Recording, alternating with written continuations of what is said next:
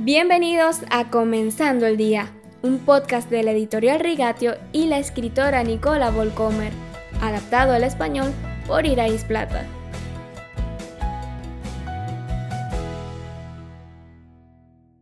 Bienvenidos a otro viernes en Comenzando el Día, queridos oyentes. Las palabras griegas Kyrie eleison significan en español Señor, ten piedad, y fueron pronunciadas en muchas más ocasiones por los cristianos de la antigüedad que por los cristianos de hoy, en un mundo mucho más peligroso que el nuestro hoy, donde el sufrimiento y la muerte eran compañeros constantes y cotidianos. Las personas no necesitaban que le recordaran que la vida podría terminar en cualquier momento y que este mundo no tenía mucho que ofrecer. Esto hizo que el incentivo de los antiguos cristianos para sincerarse con Dios y estar preparados para la eternidad fuera mucho más fuerte de lo que es en nuestros días.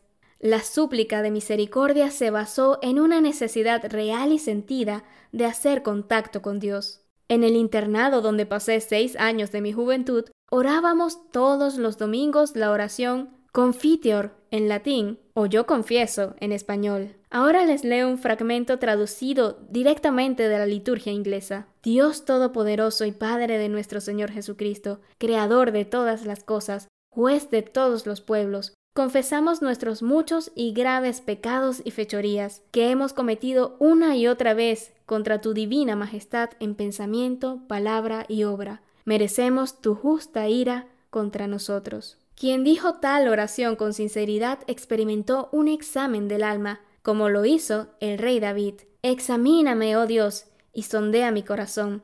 Ponme a prueba y sondea mis pensamientos. Fíjate si voy por mal camino y guíame por el camino eterno. Salmo 139, versículos 23 y 24. En la iglesia de la que formo parte hubo un tiempo cuando no prestábamos mucha atención a tales oraciones, eran consideradas fuera de moda y no contemporáneas. Se nos dijo que los cristianos deberían dejar de sentirse culpables y caminar con la frente en alto como hijos de Dios, liberados y victoriosos. Eso suena genial, y en parte es cierto, pero solo en parte. Si no sabes de qué te estás liberando, no podrás ir por la vida liberado y victorioso, irás por la vida con ambición y arrogancia. En nuestra iglesia hemos descubierto, para nuestro disgusto, que es imposible construir una iglesia o cualquier cosa con personas que consideran que la culpa no está de moda, y después de 10 años hemos tenido que empezar de nuevo, humillados, purificados, totalmente dependientes de la gracia de Dios. La confianza que tiene un hijo de Dios está anclada en una profunda humildad.